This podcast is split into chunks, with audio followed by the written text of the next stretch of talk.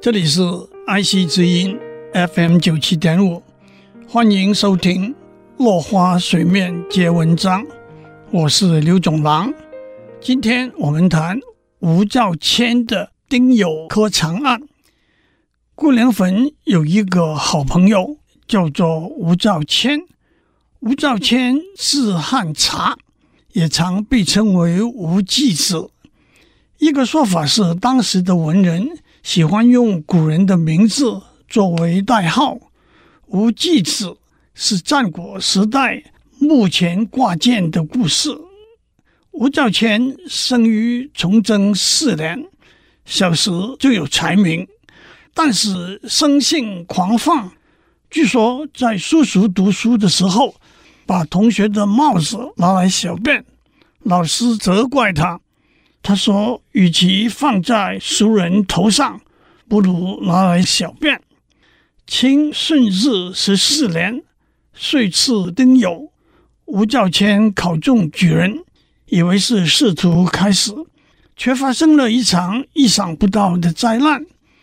当时考试的主考官被揭发偏袒作弊，而吴兆谦被仇人诬陷，卷入其中，被召到京城复试的时候，他交了白卷。为什么交了白卷呢？一个说法是殿试的时候太紧张了，另外一个说法是他因为愤怒而抗议，顺治皇帝亲自定案。吴兆谦被革除举人身份，受四十大板刑罚，家产被没收，父母、兄弟、妻子一起被流放到黑龙江的宁古塔。顾良芬为吴兆谦送行的时候，许下诺言，要全力营救他。顾良芬认识纳兰性德，请求他帮忙。纳兰性德当时没有答应。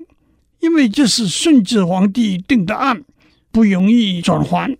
离别之后，顾良芬用《金缕曲》为词牌，写了两首词，作为给吴兆谦的信，的确是催人泪下的千古绝唱。纳兰性德看到之后为之动容，他对顾良坟说：“我在十年之内一定要替你处理好这件事情。”顾良坟说：“人的寿命没多长，请您以五年时间为期。”纳兰性德感动了。这段期间，纳兰性德也写了一首《金缕曲》给顾良坟，表明对营救吴兆谦的事义不容辞。其中几句：“绝塞生还吴季子，算眼前，此外皆闲事。”知我者良坟耳。目前除了把吴兆谦从远方救回来，其他的事都不重要。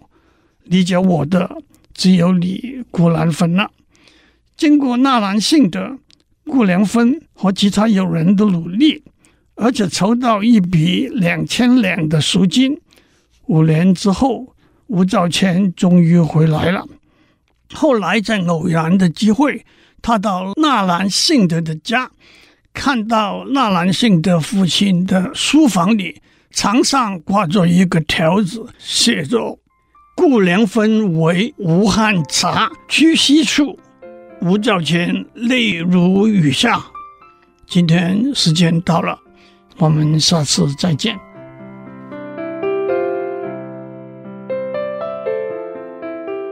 以上内容由台达电子文教基金会赞助播出。